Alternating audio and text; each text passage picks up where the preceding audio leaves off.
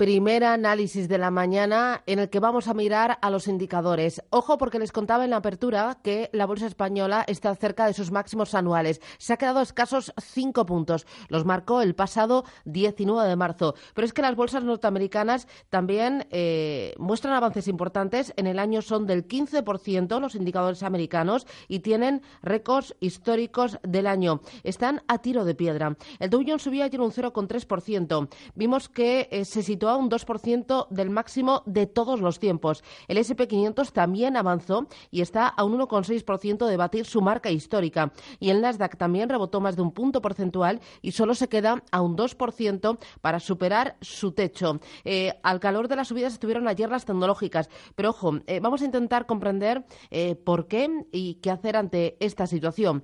Víctor Álvaro González, ¿qué tal? Muy buenos días. ¿Qué tal? Buenos días, Susana. Víctor Álvaro González es socio fundador de Next Finance. Yo me he fijado en el eh, Nasdaq, en el SP500, también en el Dow Jones, están en zona de máximos históricos, pero tú también eh, has estado vigilando el MSCI Wall, que también está en zona de máximos. Cuéntame mm, por qué y por qué hay que tenerlo esto en el punto de mira, en el radar más cercano. Sí, el MSCI World es la ventaja que tiene es, un índice mundial, es decir, que es, eh, recoge eh, las principales bolsas mundiales, el que mayor peso tiene lógicamente Estados Unidos con un 50%, pero luego también está Europa con un peso importante y esto es eh, en este caso es llamativo porque hasta ahora normalmente siempre era Estados Unidos, Europa siempre va muy por detrás, pero últimamente se ha sumado a este proceso de subidas, a esta tendencia está claramente Europa, por lo tanto eh, es el dato es importante y además en el caso del MSCI World no es que esté a un pequeño porcentaje de alcanzar los históricos, es que ya los ha superado. Y esto es un dato muy importante desde el punto de vista técnico. Em, este es una, son noticias que se pueden leer en ambos sentidos, es decir, que los índices estén máximos puede significar que van a intentar eh, tener un nuevo tirón alcista, superar esos máximos y seguir, bueno, pues más adelante.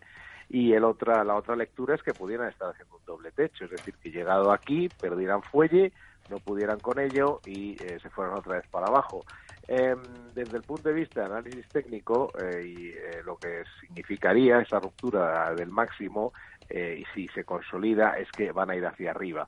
Pero para mí lo más importante no es decir, bueno, van a ir para arriba o hacia abajo, aunque hablaremos de ello, sino que no se nos pasen estos datos, porque es que a mí me hace gracia que esta ruptura, la máxima del, eh, del, del MSCI World, se produjo el lunes y no se habló de ello, eh, absolutamente nada. Y estos son datos que los inversores tienen que tomarse muy en serio. Por lo mm. tanto, el mensaje es muy claro. Los índices norteamericanos están a puntos de romper máximos. El MSCI World, que es el más importante en el fondo porque es el global, ya lo ha hecho.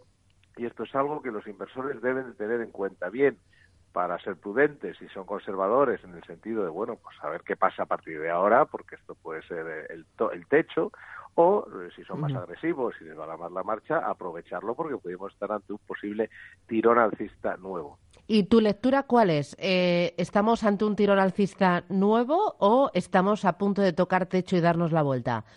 Bueno, yo creo en lo primero, y no es porque sea un optimista de nacimiento o algo así, sino porque realmente el escenario ha cambiado muchísimo. Eh, lo que motivó la corrección anterior, primero, muy importante, esto viene después de una corrección muy fuerte y las correcciones limpian el mercado. Es como si en el barco pasaras la manguera y quitaras toda la, la, suciedad. Es decir, que el que quiso vender vendió, el que se asustó se asustó y vendió, el que quiso comprar compró. Realmente ha habido un proceso que se llama de distribución. Por lo tanto, no es que irreflexivamente el mercado, después de subir no sé cuánto tiempo, eh, lo esté intentando subir más, sino que después de haber bajado mucho en una corrección que se produjo, y no nos olvidemos, tan cerca como el mes de diciembre, ha recuperado todo lo perdido y está ahí donde está. Segundo, y muy importante, es el hecho de que ha cambiado el escenario que hay detrás, porque los índices solo reflejan, son un poco como un indicador en el tablero de un coche, pero si se enciende una luz es porque pasa algo en el motor. Bueno, pues esto es un poco lo mismo en este caso yo creo positivo. Lo que pasa en el motor es que la Reserva Federal se ha caído del guindo.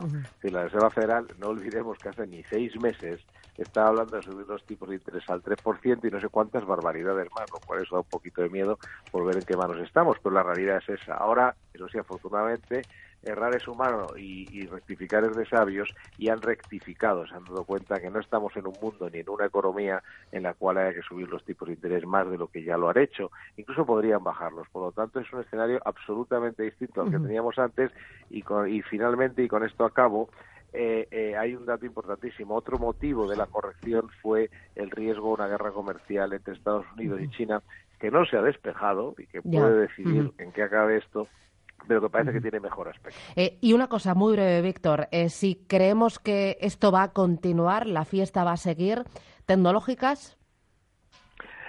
sí, pero yo creo que hay una forma mucho más fácil y es comprarse un índice global, o sea, un fondo global, es decir, un fondo, un ETF sería lo ideal, pero bueno, eh, un fondo global, que lo hay en casi todas las entidades, y un fondo que tenga como referencia, referencia el índice global MSCI World. Con un solo fondo cubres todo lo que necesitas, porque además en las tecnológicas tiene mucho peso también. Fantástico. Víctor Álvaro González, Next Finance, gracias y buen día, buen negocio. Muchas gracias. Adiós. Hasta luego.